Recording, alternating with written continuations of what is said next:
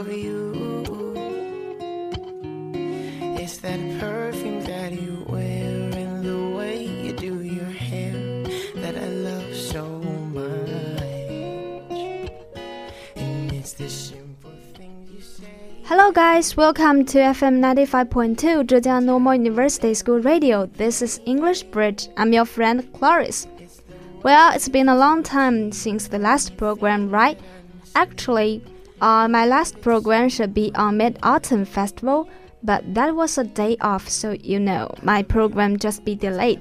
And today's program will be this semester's first program. So I'm really excited right now. Let's start our topic quickly.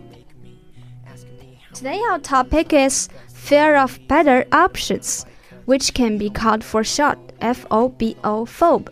In Chinese, we call it 害怕有更好选择综合症。I think most of you most of you are familiar with selective syndrome, right? In Chinese that is 选择综合症. But have you ever heard about fear of better options? To explain it more specifically, let's see an example first. Uh, it's a common moment in the restaurant when the waiter asks, And what would you like? Cue the internal debate. What if the handmade pasta isn't as good as the fruit salad? What if there's a special I'm overlooking? Or what if I ordered pasta and the garlic is too heavy? Or I slip into a carb coma for the rest of the night? Or wait, there's a bank to uh, there's a back to this menu. What about this vegetable dish?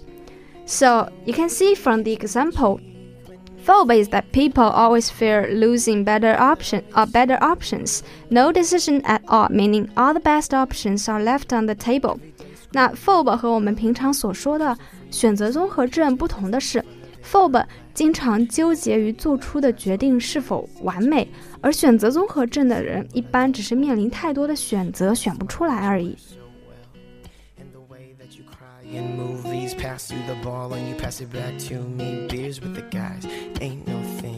It's your eyes and the simple things that make this work like it should. When you rock my shirt, oh, you look so good. So take my hand and stay as long as you can with the man that tells all the jokes only you understand. And I promise to be honest if you promise to accomplish love. And it's this all we need is love. You do.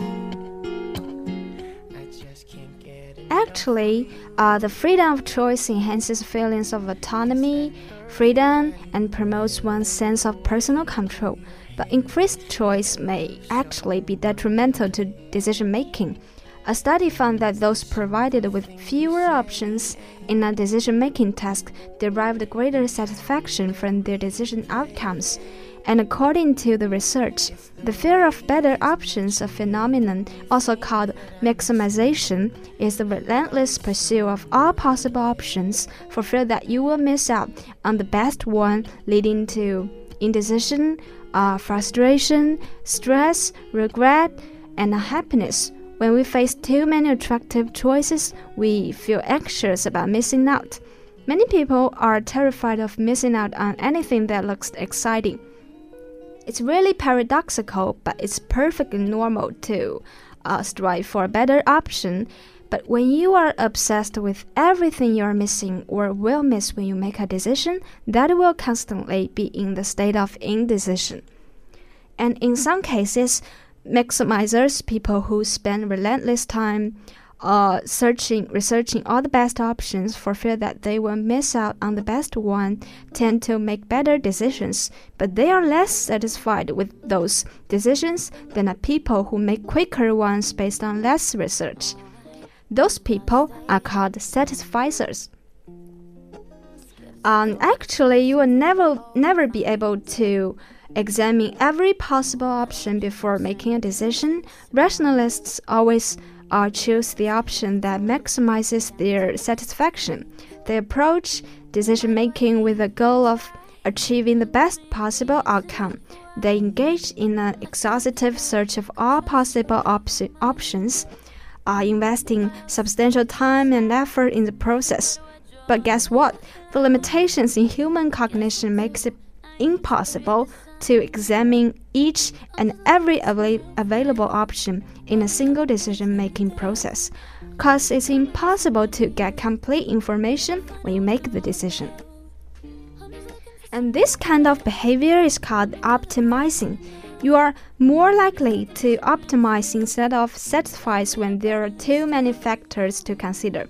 Many people optimize when buying a car because of all things they have to take into consideration, uh, like price, color, reliability, safety, capacity, warranty, appearance, etc.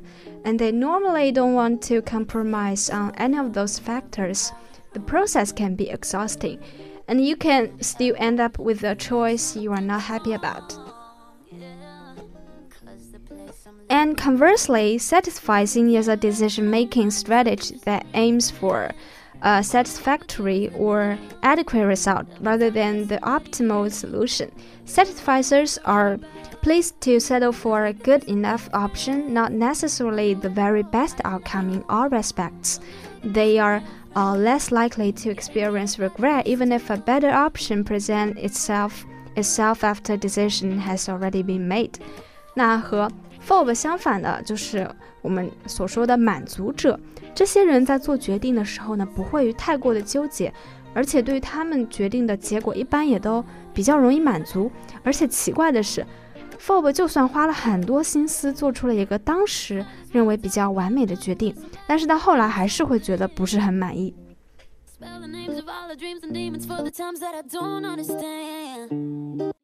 Tell me what's the point of a mood like this when I'm alone again? Can I run away to somewhere beautiful where nobody knows my name? I'm just looking for some real friends.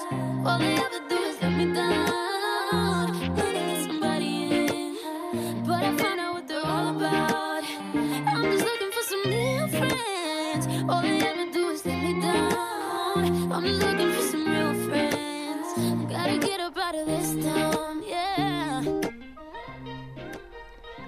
few days ago, I watched a TED Talk which is called The Paradox of Choice, and the speaker said a really impressive sentence Learning to choose is hard, learning to choose well is harder, and learning to choose well in a world of unlimited possibilities is harder still, perhaps too hard.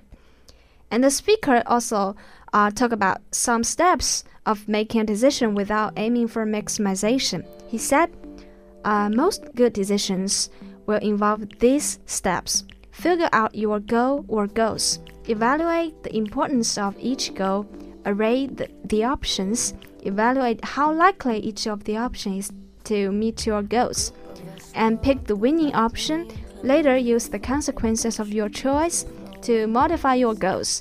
The importance you assign them, and the way you evaluate future possibilities in the many decision making process you take, you can make uh, vast choices, be intuitive, don't worry too much about getting the very best all the time, and evaluate each outcome on its own merits rather than against others.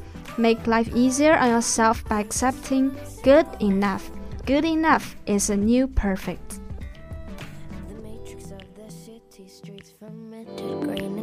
Ocean breeze got tempted. Can't regret that I said no. I don't get into problems, which come the more I say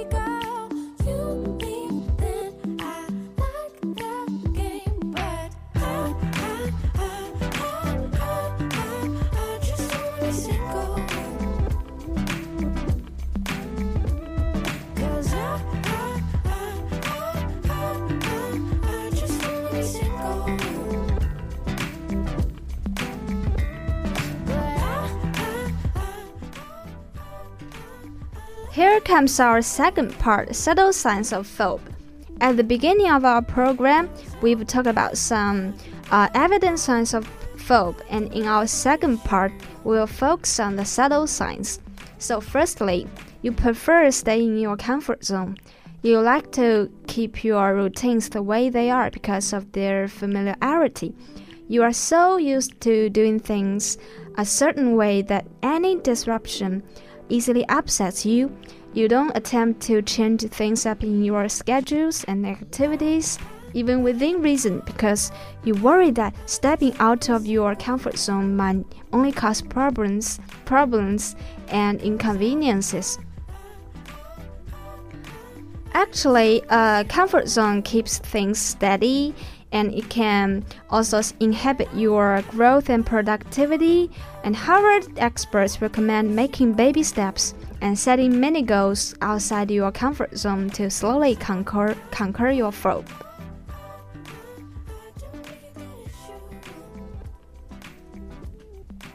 And secondly, you make safe choices. You don't attempt to think outside the box. Instead, you make safe choices and stick to your plans because you generally know the outcome.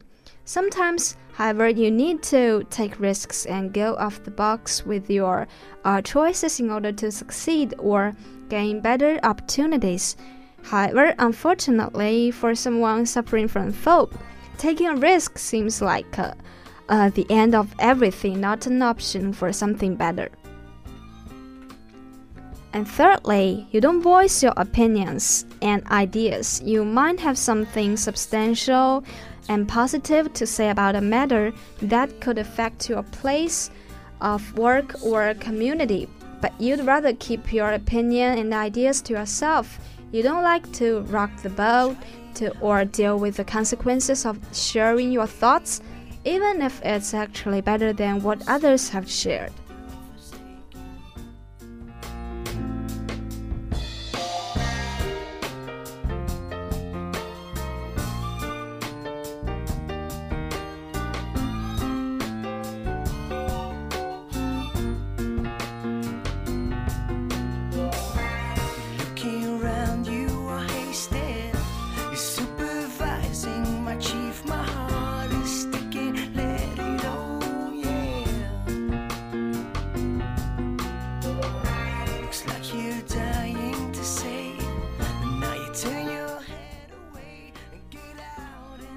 And the next point, you put up with a bad relationship. Does being miserable with someone seem more romantic than being single? For someone with FOBO, the answer to this is a resounding yes. They would rather put up with a person who hurts them than to be alone. They don't realize time invested in a bad relationship is essentially time wasted. If you leave your leave your bad relationship and stay single for a while, then you could pour uh, more positive energy into improving yourself. When you improve yourself, you can attract the right person in your life and receive the love you deserve. And last one, you procrastinate because you don't like making decisions. This is really common behaving in our life, right? And it's it might potentially relate with FOBO. You put off uh, looking for a good job, breaking off a bad romance, enlisting at the gym, or moving to a good neighborhood because not deciding on something is a lot easier than searching, weighing on options, and committing to change. But then you lose a lot of precious time and opportunities to get your life on track. If you continue to delay, before you know it, you've spent most of your life regretting the things you didn't do.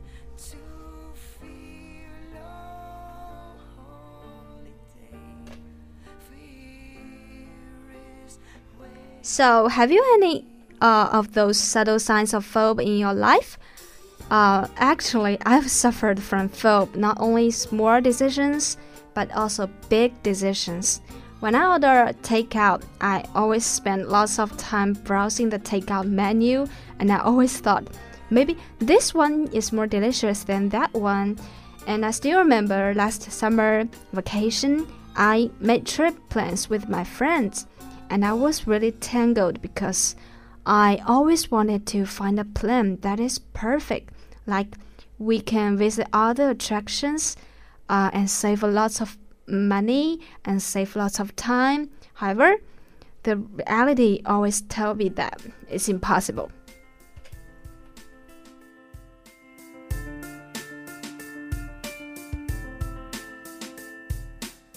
So you crossed the line, how'd you get that far? Thought you'd give it a try. Tell me, was it worth all of the rows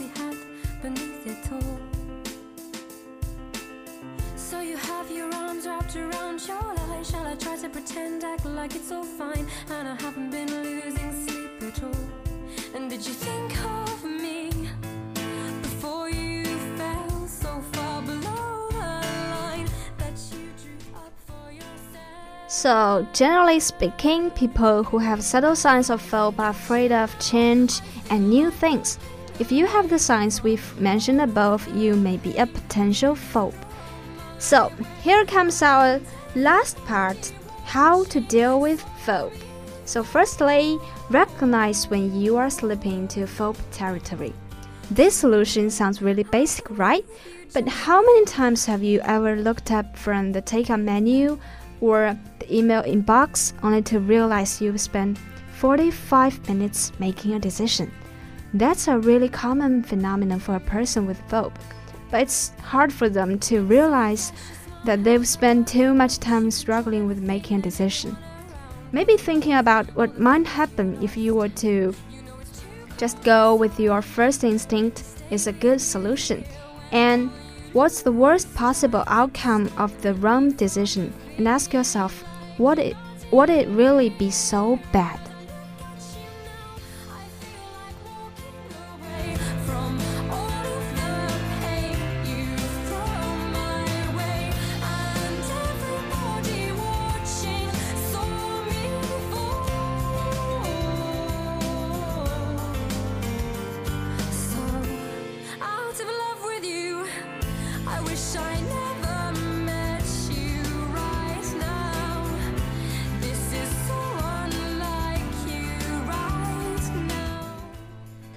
Secondly, if you won't stop until you find the best possible option, try landing on a mostly fine decision instead.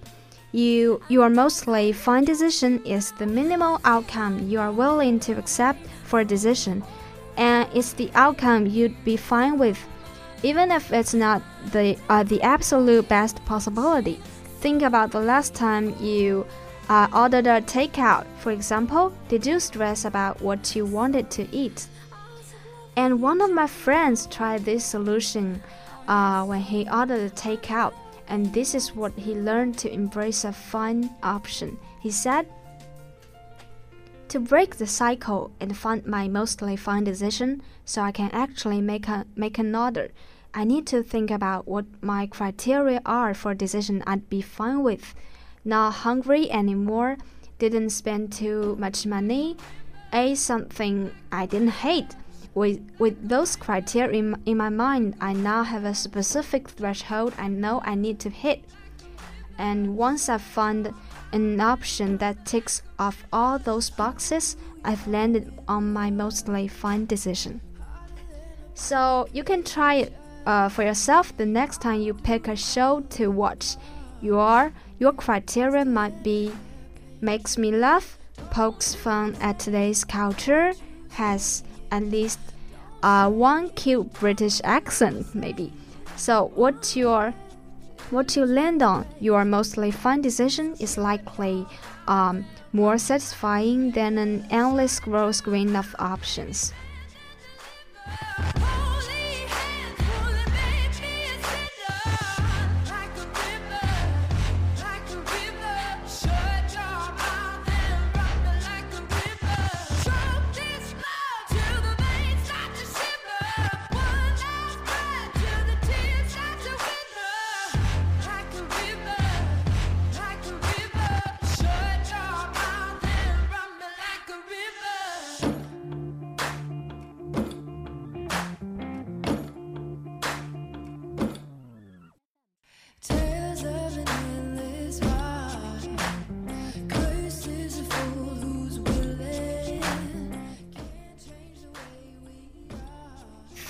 Change your personal threshold for your choices that you won't fall below.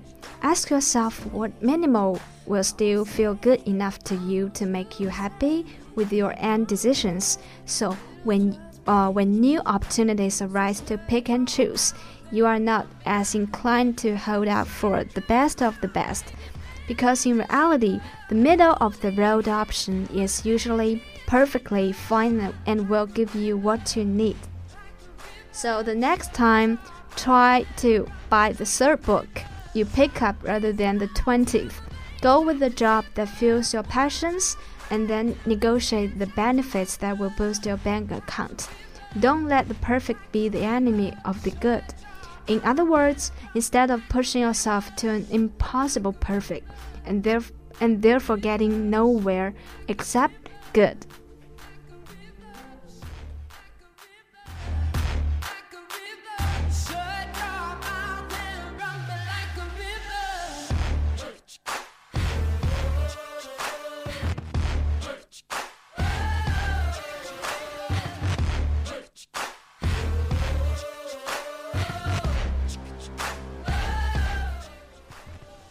Lastly, practice on things that don't carry much weight. Think of decision making as a muscle. The more you flex it, the stronger it gets. It's normal to feel over- overwhelmed by huge, uh, life changing decisions, so start small. The next time you uh, go to grab a morning snack or an afternoon movie, go with your instinct. Reach for whatever you think of first, no wavering. If you are happy with your uh, choice, more power to you. If not, absorb what the neg- uh, negative outcome feels like. Are you devastated? Did the choice of goldfish over cookie ruin your day? Most likely not. You may find that your uh, fears were unwarranted or that making the wrong choice wasn't as bad as you thought it would be. So practice on the small stuff and then try to use those same techniques on bigger decisions.